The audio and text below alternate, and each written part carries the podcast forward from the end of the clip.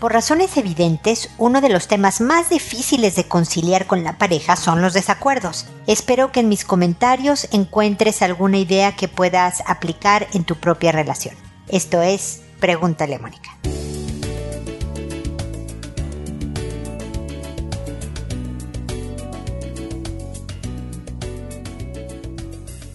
Bienvenidos amigos una vez más a Pregúntale a Mónica. Soy Mónica Bulnes de Lara, como siempre feliz de encontrarme con ustedes en este espacio que hoy habla de desacuerdos en particular con la pareja, porque podemos tener desacuerdos con los hijos, con la parentela, con en el trabajo, en todos lados, ¿no? Pero con la pareja se vuelven eh, más sensibles porque es alguien al que hemos escogido, a los hijos pues nos tocan, los amigos también los escogemos, de hecho. Los papás nos tocan. Pero la pareja, a diferencia de los amigos que también escogemos, es lo que está más cercano a nuestro corazón de las personas que escogemos. ¿No? Porque los hijos o los papás pueden estar muy, muy cercanos también. Pero la pareja es un tema vulnerable es un tema sensible y que por eso cuando vemos que esta persona que yo escogí para que fuéramos felices no está de acuerdo con algo que yo soy o pienso o hago, o yo no estoy de acuerdo con algo que esa persona es o piensa o hace, hay sentimientos involucrados. Y ya que las emociones se involucran en el tema, la cosa se vuelve difícil, o por lo menos más delicada.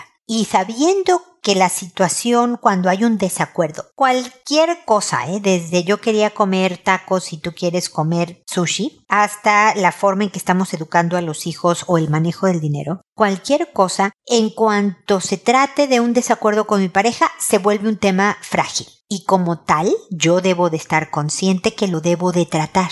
Yo debo de hacer mi mayor esfuerzo por volverme considerada, independientemente, fíjate lo que te estoy diciendo, si el otro no está teniendo la misma consideración hacia ti. Tu conducta puede dirigir el tono de la discusión. Si tú inmediatamente te alteras y te pones de malas y empiezas a decirle que con él no se puede, que cómo es posible, que pues obviamente ese tono va a alterar la situación y él se va a defender y va a acabar en pleito. Pero si tú estás siendo educada, amable, preguntando, a ver, pero ¿por qué crees que esto es una buena idea? ¿Crees que funcione? ¿Por qué crees que sí funcione? ¿O por qué crees que hoy, después de que ya hemos, eh, o sea, se ha comido en los fines de semana lo que tú has escogido, no sé, chino, de sushi, italiano, ¿por qué crees que ahora no me tocarían los taquitos? dame un, argumento para ese punto, pero tratando de mantener el buen humor. Desde luego ustedes saben que si la otra persona se pone grosera, falta de respeto, agrede, la conversación se detiene. Aquí no puede haber amabilidad cuando te están maltratando, pero lo que puede haber es retiro. Es decir, como no me voy a poner suavecita cuando tú me estás faltando al respeto, mejor me voy. Y luego lo hablamos. Oye, pero es que tenemos que decidir qué comemos. Yo veo si me puedo hacer un sándwich en el refrigerador. Hoy no quiero pedir comida afuera. Pues yo voy a pedir, ok, tú pide. Yo me voy a hacer un sándwich. Gracias, bye. Pero le haces entender, ¿se acuerdan que hasta tengo un episodio, creo? No sé si un artículo también ahí en la página www.preguntalemónica.com en que hablo sobre cómo enseñarle al otro cómo tratarte el decir, no, es que yo estoy siendo amable contigo y mira cómo te pones, contigo no se puede, por eso tengo que acabar a gritos, no es cierto. No tienes que acabar a gritos. Puedes decirle de manera bien pacífica, bien tranquila y educada que así tú no te manejas. Pero lo, truculento, lo complicado de, de estar en desacuerdo es que a veces tú vas a tener que conceder a favor del otro y a veces lo ideal es que el otro conceda a favor tuyo. Es decir, sí tienes razón, hemos comido lo que yo escogí las últimas tres veces, ahora te toca a ti. ¿Quieres tacos? Ni hablar, tacos. Voy a escoger dentro de lo que me gusta, por ejemplo, a mi marido no le gusta el sushi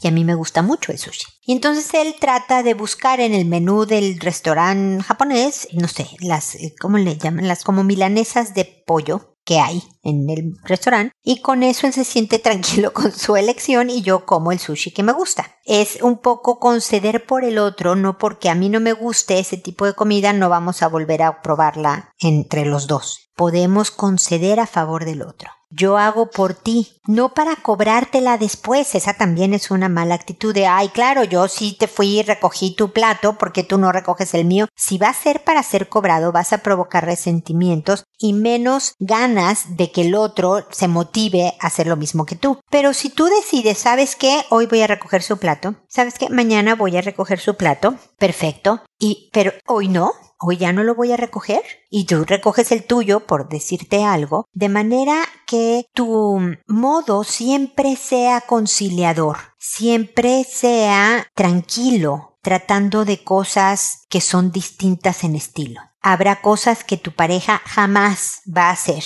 y que tú seas el encargado o la encargada de hacerlo el 100% del tiempo. Esa parte sigue siendo lo que constituye una relación. Yo estoy convencida de que si yo no planeo vacaciones, nunca hubiera salido yo de vacaciones porque a mi esposo nada más no se le da organizar un viaje no porque quiera molestar o porque no, nada más no le gusta, no se le ocurre cuándo, no. Y a mí que me encanta, cuando se puede, pues soy yo la planeadora y él dice, ah, ok, vamos a donde tú digas, ¿no?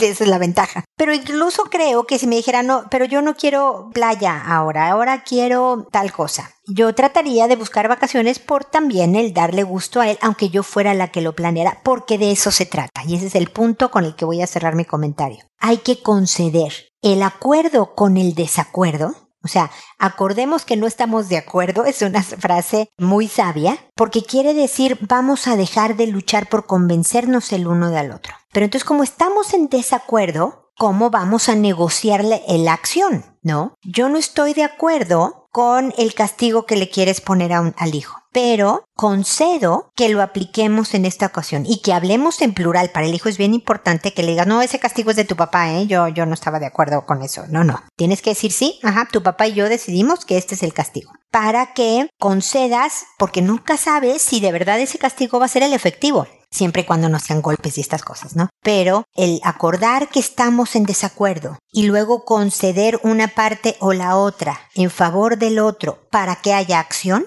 es la mejor metodología, creo yo, para poder seguir conviviendo con la persona con la que estás, porque con cualquier otra persona te enfrentarías a situaciones semejantes. Así que es mejor hacerla funcionar con quien estás ahora, ¿no crees?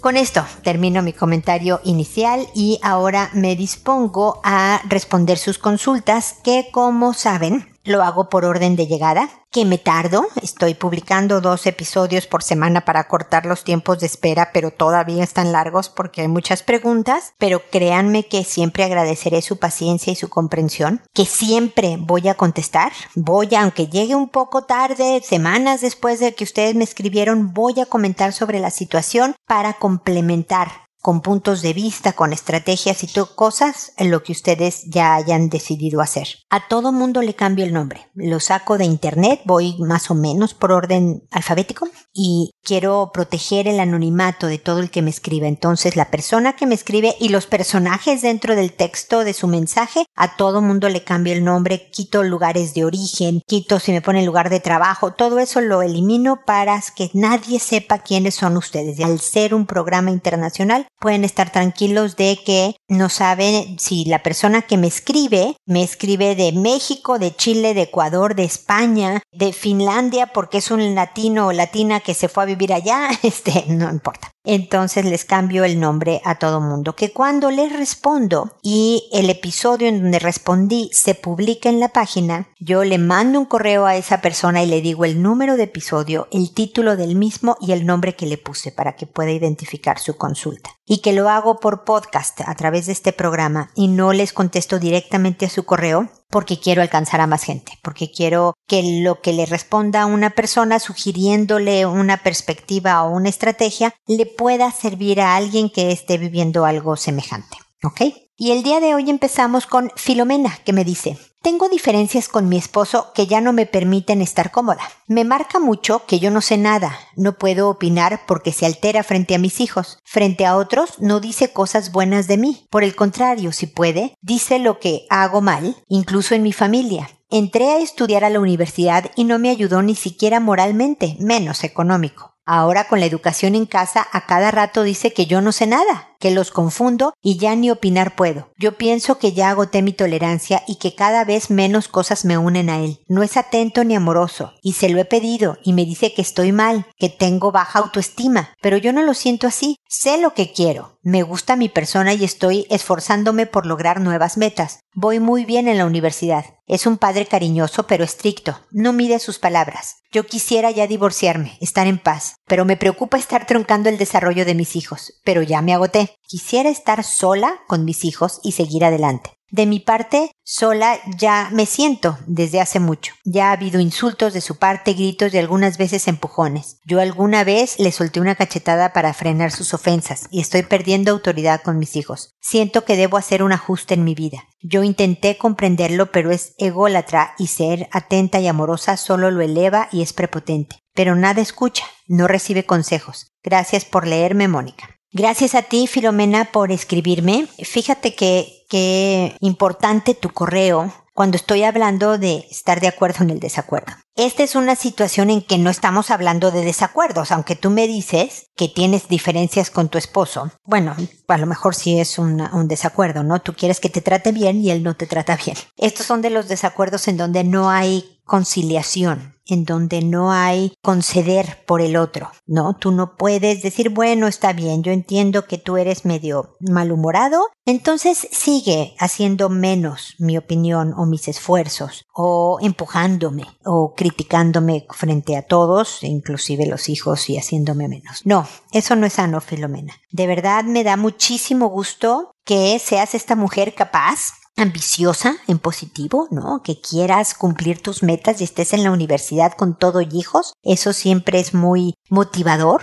No veo en ningún momento que aquí la autoestima sea el problema. Yo creo que te preocupa el desarrollo de tus hijos al no tener al papá en casa. Definitivamente los papás tienen un papel sumamente importante en la formación de los hijos. Hacen de verdad una diferencia. Pero, y aquí está el enorme pero, Filomena, eh, no está bien que tus hijos vean cómo te trata tu esposo. No es un buen ejemplo. Si son hombres van a pensar así es como se debe de tratar a las mujeres. Hay que tontearlas, hay que minimizarlas, hay que criticarlas o burlarse de ellas, ¿no? Hay que utilizarlas, eso sí, para que nos tengan la casa limpia, críen a nuestros hijos, traigan dinero a la casa a lo mejor, o bla, bla, bla, pero no hay que ser muy considerados con ella. Si es mujer, alguno de tus hijos puedes decir, ah, pues fíjate que así me deben de tratar, esto es lo normal, fíjate que mi papá trataba a mi mamá así. O si no lo normalizan, pueden crear un enorme resentimiento contra cada uno de ustedes, contra tu esposo por cómo mal te maltrataba y contra ti porque cómo te dejaste me explicó Filomena. Y no creo que llegar a las cachetadas para parar los insultos, como te decía, no, no habla bien de ti. No es un método que realmente frene las cosas. Nada más puede escalar la, la violencia. Lo que uno debe de hacer es no estar ahí para recibir los insultos, ya sea porque te fuiste a otra habitación o porque te fuiste definitivamente. Me explicó, porque se separaron. Esta decisión es tuya, Filomena. Tú tienes que analizar los factores positivos y negativos de quedarte o de irte y ver cuáles pesan más. Yo creo que una vida de maltrato no es vida, ¿no? Pero también, Filomena, es bien importante que pienses también en dónde tu trato tampoco fue el mejor. A lo mejor no te burlaste ni minimizaste ni le restaste autoridad, pero a lo mejor hubo otros factores que tampoco fueron buenos de tu parte. ¿Y por qué te estoy diciendo esto? Porque eso te va a hacer crecer a ti, te va a hacer más sabia, vas a manejarte mejor con tus hijos y con otras personas porque detectaste que tienes esta característica que ah, no es tan buena y que efectivamente sucedió mucho en tu matrimonio, pero que ahora que la tienes localizada la vas a manejar distinto. No es para decirte, bueno, tú también tuviste la culpa, Filomena, porque no, no, no, no. Yo creo que aquí vale muchísimo la pena el ver desde por qué escogí yo a esta persona, qué fue lo que me atrajo en un momento dado, hasta el donde yo también me equivoqué en la relación y donde pude haber hecho las cosas de distinta manera. Lamento que tu relación esté así, lamento que él no muestre ningún tipo de interés en reflexionar por ese lado de dónde me estoy equivocando. No sé si tu decisión final, si es la separación, ahí el hombre sepa que estás hablando en serio y recapacite y busque mejorar las cosas. Ojalá, por el bien de todos. Pero no está fácil tu decisión, así que te deseo mucha fuerza, mucho ánimo, mucha sabiduría y desde luego que sepas que aquí estoy. Si me quieres volver a escribir para desahogo, para pelotear alguna idea, para lo que necesites, acá estoy en los temas de mi especialidad, encantada de volver a recibir un correo tuyo. ¿Ok? Cuídate mucho, Filomena. Luego Demóstenes me dice, saludos, espero se encuentre bien. Desearía pueda arrojarme un poco de luz en mi situación. Tengo un niño de 14 años, el cual algunas noches se va a dormir a la habitación de su hermana menor de 8 años. Siempre tenía una excusa diferente para mudarse de habitación, ya que mamá y papá están separados y viven con mamá. Pues mamá se lo permitía ya que observaba como normal ese comportamiento de cambiarse de habitación. Hasta que ocurrió lo impensado. El niño de 14 años empezó a tocar en sus partes privadas a su hermana de 8 años al punto de que la despertó y la niña al darse cuenta le dijo que no y se levantó y fue donde su mamá y le contó lo sucedido. La madre increpa al niño y éste le dijo que solo la tocó con el dedo y que no sabe por qué lo hizo. La verdad, el niño ha sido un buen niño siempre y jamás pasó por la mente de nosotros como padres algo así. Sé que puede estar en una etapa de exploración ya que creo que él está un tanto retrasado en el desarrollo y aprendizaje en comparación a otros niños. No sé qué hacer, cómo enfrentar esta situación. Hablé con la niña y está bien, no pasó nada más allá. El niño no quiere hablar mucho de lo sucedido, solo que fue curiosidad pero como padre la desconfianza y la decepción están presentes. ¿Qué debo hacer? ¿Algunas medidas que debo tomar? ¿Qué hacer con el niño de 14 años? Gracias de antemano. Bueno, Demóstenes, obviamente la más evidente que estoy segura que ya la hicieron es que no vuelven a dormir juntos, ¿no? Incluso no sé qué tan ligero tenga el sueño tu ex, ¿no? La mamá de tus hijos, de manera que pueda escuchar si el niño se levantara durante la noche. Yo puedo tener muchas curiosidades, Demóstenes, pero actuar sobre ellas es lo que distingue a una persona de un carácter fuerte, de una buena madera, digamos, ¿no? Alguien que se está debilitando. Y a lo mejor no quiere hablar del episodio, Demóstenes. No quiere hablar de, ah, mira, cuando entraste y tocaste a tu hermana. Pero creo que vale la pena que con su mamá, que contigo, tenga no solo actividades que fortalezcan el carácter como ayudar en casa con una responsabilidad fija. No es de que hoy me hagas un favor y pon la mesa. No, te toca poner la mesa a ti todos los días. O te toca pasear al perro o sacar la basura, tanto en tu casa como en la de su mamá. Ese tipo de actividades fortalecen el carácter ayudan al autocontrol y se va a reflejar en otro tipo de temas como el de la sexualidad, por ejemplo. Entonces, no solo es el decirle vas a hacer estas cosas y díganle por el autocontrol y por la responsabilidad y por el fortalecimiento de carácter, usen estas palabras, enséñenle esta terminología. Es muy bueno que un hombre de 14 años sepa sobre fortaleza de carácter, sepa sobre ser honorable, sepa sobre saber qué hacer para controlar tentaciones, porque pues todos vamos a tener muchísimas tentaciones, desde comer algo prohibido cuando estás haciendo dieta, ¿no? Tonterías así, hasta fíjate que estoy casado y no me voy a ir con esta mujer que evidentemente quiere conmigo, ¿no? Va a haber muchas tentaciones en la vida y si no estamos entrenados en el autocontrol, en el análisis crítico y en el quiero sentirme siempre orgulloso de mí, pues si no lo hace a los 14 no lo va a hacer a los 44, ¿me explicó? Y esa conversación vale muchísimo la pena que tenga tanto con la mamá como con el papá. Y no solo tu hijo de 14, también la hija de 8. A la hija de 8, enfrente del de 14, hay que felicitarla por la denuncia. Es bien importante el que ella supo decir no y venir con las autoridades, que fue su mamá en ese momento, a decir, me pasó esto. O sea, claramente estableció sus fronteras tu hija. Y eso es algo que hay que halagar, hay que reforzar como bueno y que también le va a ayudar a tu hijo, bueno, ya, ya lo supo, ¿no? Ya aprendió la lección, ¿no? Mi hermana sí cuenta, ¿no? Y lo controla a él, eso ayuda. El que todos lo sepan, hijo te ayuda, Entonces no lo estamos haciendo por fregar, lo estamos haciendo por ser equipo, para que en lo que tú desarrollas un autocontrol mucho más fuerte, sepamos todos, ayudemos todos a tratar de frenarte si yo te estoy supervisando, si bla, bla, bla. Ahora, hijo, por favor, acude a mí cuando no sepas cómo vencer una tentación. Eh, acude a mí cuando tengas curiosidad o no sepas sobre un tema y quieras saberlo. Voy a hacer un esfuerzo por ser abierto, hablar del tema, no, no regañar, no gritar, no escandalizarme, sino que verdaderamente podamos darte herramientas para manejarte mejor. Yo ya tuve 14 años, hijo mío. Entonces úsame, aprovechame porque puedo ayudarte en un momento dado. Yo creo que vale la pena. No sé, tú me dices, bueno, hay que hacer, hay que tomar algunas medidas, esas, las conversaciones. Obviamente debe de quedar bien claro que si una situación, aunque sea similar,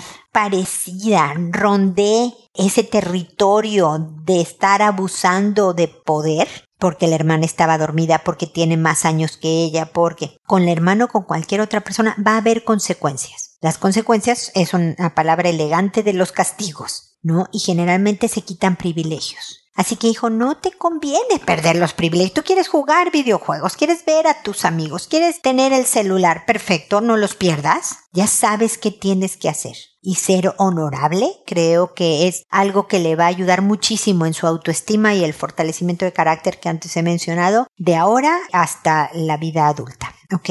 Espero, como dije antes, de Móstenes, que estemos en contacto por cualquier otro punto de vista, idea o algo que quieras comentar. Grisela me dice, lo que pasa es que no tengo vida en mi casa. Mi marido es un inmaduro y no cambia, y me llevo muy mal con él. Hago lo posible por evitar discutirle, he hablado y no hace nada. Mi hijo mayor ya no le hace caso y se faltan el respeto padre e hijo. Mi hijo pequeño escucha y me da pena. Lo único que le puedo decir es que mis hijos son tranquilos y no tienen ningún vicio. Es mi marido que hace que mis hijos se porten así. Ayúdeme, ¿qué puedo hacer? A ver, Grisela querida, gracias por tu mensaje pero no me, no me dices nada concreto. Me dices que es inmaduro, que no cambia, que tú tratas de evitar discutir, pero no me dices los temas de la discusión. ¿Has hablado con él sobre qué temas? Y me dices que él no hace nada. Yo no sé, me hubiera encantado que me dieras un ejemplo de a qué le llamas tú faltarse al respeto mutuamente. No sé si se dicen que eres un tonto, eres un estúpido, o cómo, ¿no? Eh, se lleven. Tengo muy poca información para darte una, un lineamiento concreto. Lo único que te digo eh, o que te puedo ofrecer con la poca información que tengo es que tú analices si definitivamente tu marido es un mal elemento, alguien que está haciendo un daño formativo a tus hijos, que daña el ambiente eh, de la casa por sus conductas absolutamente inadecuadas, o si es un tema de aceptación tuyo, Grisela. Imagínate lo difícil de lo que te estoy diciendo. Porque yo sé de muchos, tú me dices que es un inmaduro. Hay muchas parejas que escogen a personas que son, pues voy a usar la misma palabra que tú, ¿no? Inmaduras, ¿no? Que todo lo toman a broma o que las responsabilidades no se las toman tan en serio, que prefieren divertirse a hacer otras cosas y que por lo mismo suelen ser encantadores, por ejemplo, ¿no? Suelen caer muy bien, puede ser hombre o mujer, porque su carácter es como ligero y para alguien que está casado o que vive con una persona así es bien complicado, porque el otro generalmente cumple el papel del responsable, del más serio, del de la disciplina, y le molesta ser el malo o la mala del cuento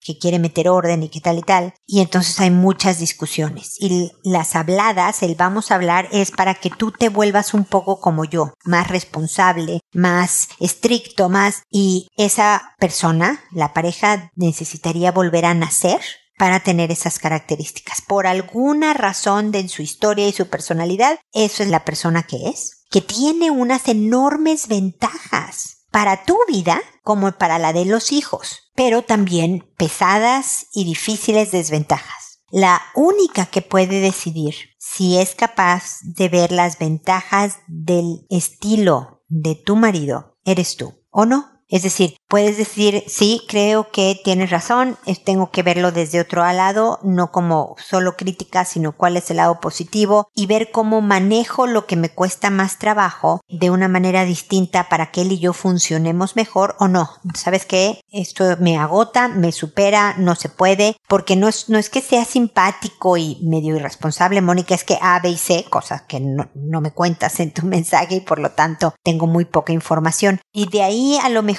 mi, mi coja respuesta, Grisela. Lo único que puedo ofrecerte es eso. Aquí hay dos posibilidades o que definitivamente no tu marido sea un mal elemento, que no haya nada más que hacer y no haya forma de cambiarlo y mejor aquí terminamos todo, o si yo viendo desde otro ángulo a quien escogí para ser padre de mis hijos, a quien escogí para tenerlo como pareja. Puedo ver más sus ventajas que sus desventajas y puedo aprender a manejar las desventajas de otra manera para funcionar mejor. ¿Y por qué todo yo, Mónica? ¿Por qué yo tengo que ser la que aprenda a manejar y por qué? Porque tú fuiste la que me escribiste, Grisela, y estoy hablando contigo. Créeme que si estuviera hablando con tu marido, otro rollo le diría. Pero la única que tú tienes poder de cambiar eres tú. Ya trataste de cambiar a tu marido y no funciona. Tal vez tú reaccionando de otra manera, actuando de otra manera y aceptando realmente aceptando a la persona que es tu marido, las cosas pudieran ser más amables. Tal vez no, no lo sé, tengo poca información, pero espero que por lo menos esto que te estoy diciendo te ayude para masticar,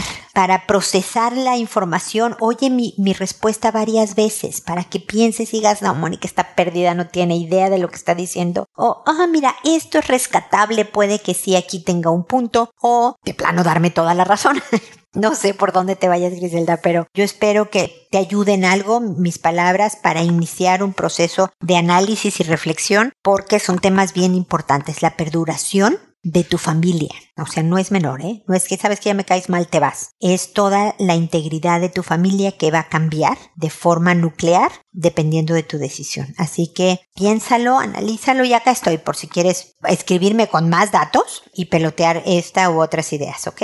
Hermesinda, mira, este nombre sí me lo agarré un poco complicado. Hermesinda me dice, buenas, una pregunta. Tengo un niño de 10 años que últimamente lo que hace es andar echado en la cama tapado, cogiéndose los genitales, y ahora me he dado cuenta que empieza a oler su mano, y le hacía oler su mano a su hermano de 7 años. Ya lo hemos hablado y me preocupa porque tengo una pequeña de 2 años. Ay, guacala. La verdad es que lo que es ser niño de 10 años, la verdad es que hacen cada cosa poco higiénica, por decirlo menos, Hermesindate. Estoy tratando de, ser bien política, bien diplomática en, en la descripción pero, pero mira, nunca se me va a olvidar cuando el director de la escuela de mis hijos, algún día nos juntamos en una reunión de padres de familia con el director. Y él nos decía cómo le daba risa que los papás y las mamás siempre estamos muy preocupados de lávate las manos, hijo, y, y, mantente limpio, y no las reglas de higiene para su propio cuerpo. Dice, no los han visto en recreo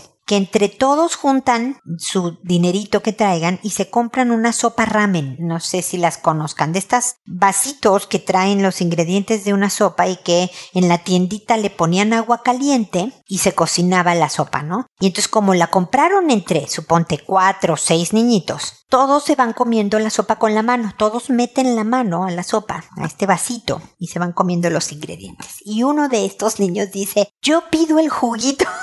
ese caldo de mugre de manos de niños chiquitos, este, alguien lo pide para terminarse la deliciosa sopa que se comieron durante recreo, ¿no? Y de esas cochinadas hacen los niños. Entonces no me extraña que para tu hijo sea interesante los olores que percibe y lo que siente y demás. Tu hijo está en la pubertad, es preadolescente. Es lógico que tenga pues la tentación de andarse tocando sus genitales y andar oliendo para ver a qué reconocer el olor. Y bueno, por novedad compartírselo a su hermano de siete años, ¿no? Eso ya no es menos apropiado. Yo creo que se necesita un poco más que hablar con él. El estarse tocando los genitales es una actividad íntima y privada idealmente. Nadie debe de estar alrededor. Ni los padres, ni el hermanito de siete, ni la hermanita de dos, mucho menos, ¿no? El respeto y cuidado por el propio cuerpo para evitar infecciones, rasgaduras, malfuncionamientos, que tocarse en exceso, no tocarse, masturbarse en exceso puede provocar problemas físicos también. Y desde luego emocionales, que hay que hablar con el niño de 10 años, ya sea tú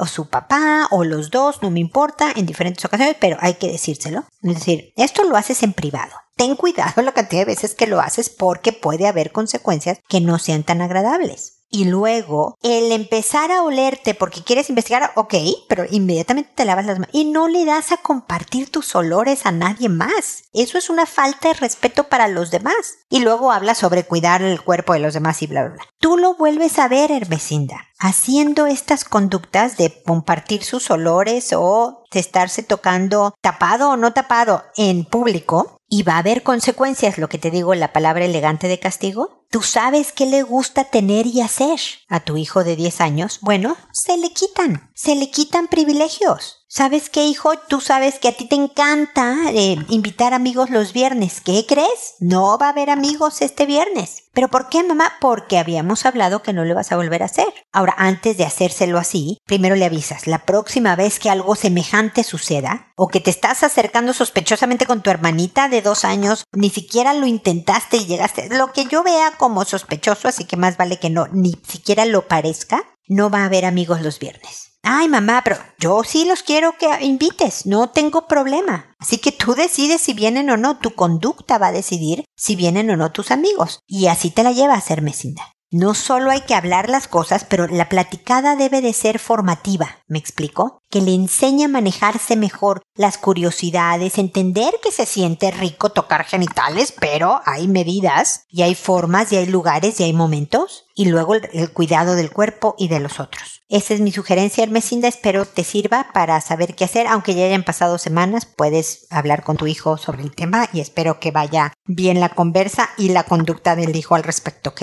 Y Tati me dice, hola, ¿cómo está Mónica? Quería preguntarle sobre algo que le pasa a mi hijo de 21 años. Es un niño con mucha personalidad y gusta de leer mucho. Lee sobre finanzas, economía y política. Siempre postula cursos de entrenamiento en esas áreas. Pero cuando expone se sonroja. Le pasa pocas veces, pero a veces está más adrenalínico que otras, según mi criterio, y su cara se sonroja completa, sumado a que tiene algo de acné. Él me dice que en la universidad no siempre se coloca así en las disertaciones, pero ahora estaba postulando a un curso online y llegó muy feliz a contarme, pero llegó rosadito y ahí me decía que no sabía por qué le pasaba eso. Yo quisiera saber si es un tema psicológico o debo llevarlo a un dermatólogo. Usted es una profesional muy adiestrada en muchos temas, por eso me dirijo a usted. Le mando un abrazo.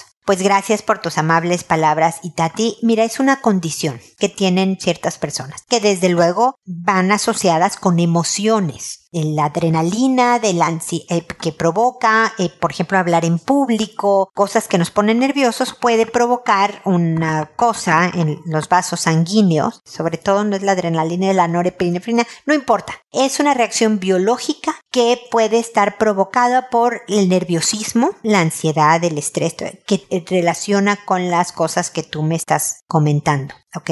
Pero así es tu hijo. O sea, el acné es un tema que hay que tratar. ¿no? El acné vas con un dermatólogo, puede él y comentar también lo de ponerse sonrojado, pero sobre todo el acné hay medicamentos, hay tratamientos y bla, bla, bla. Pero a lo mejor tenga que vivir una vida con ponerse rojo en ciertos momentos. No pasa nada, Itati. La verdad es que creo que es más tema para ti, porque llegó feliz a contarte que le fue muy bien en que estaba postulando un curso online y parece la que la conversación se fue hacia lo, pero estás rosadito, hijo, ¿no? Estás color rojo. ¿Y qué importa? Hay gente, conozco una persona que me dice cuando tengo que exponer frente a los clientes, ¿no? Ella vende cosas, dice que suda de horror y que ya tiene, ya usa un desodorante extra potente y trae el día que sabe que va a exponer blusas para cambiarse antes o después de la presentación. Ni hablar. Hay condiciones que no vamos a poder evitar porque nuestro cuerpo funciona de una manera y meterme químicos para cambiar los cables no es algo que yo siempre recomiendo, Itati. Si él es un hombre, como me, lo, me lo describe, seguro, interesado, feliz, su sonrojez no lo detiene para buscar lo que quiere y hacer lo que quiere, entonces sabes qué? que conviva con eso. Y eso lo va a fortalecer y creo que va a ser bueno, Itati. Así que, ni hablar, el dermatólogo puede opinar distinto que yo, él es el especialista en cuanto a temas de piel, pero yo creo que lo que realmente fortalecería a tu hijo es encarar sus características como lo que son. Y si alguien le dice, oye, pero te pusiste rojo, sí, ya sé, hombre, siempre que presento me pongo de ese color, ni hablar. Y sigues adelante, muestras una confianza y un desplante extraordinario en la personalidad de una persona. Entonces, ese es mi punto de vista, Itati. Ojalá te funcione para comentarlo con tu hijo, para reflexionar tú y que de verdad espero como siempre, que sigamos en contacto. Y espero, amigos, que nos volvamos a encontrar en un eh, episodio más de Pregúntale a Mónica. Y recuerda, siempre decide ser amable. Hasta pronto.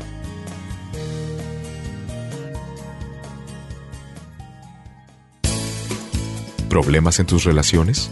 No te preocupes, manda tu caso, juntos encontraremos la solución. www.preguntaleamónica.com Recuerda que tu familia es lo más importante.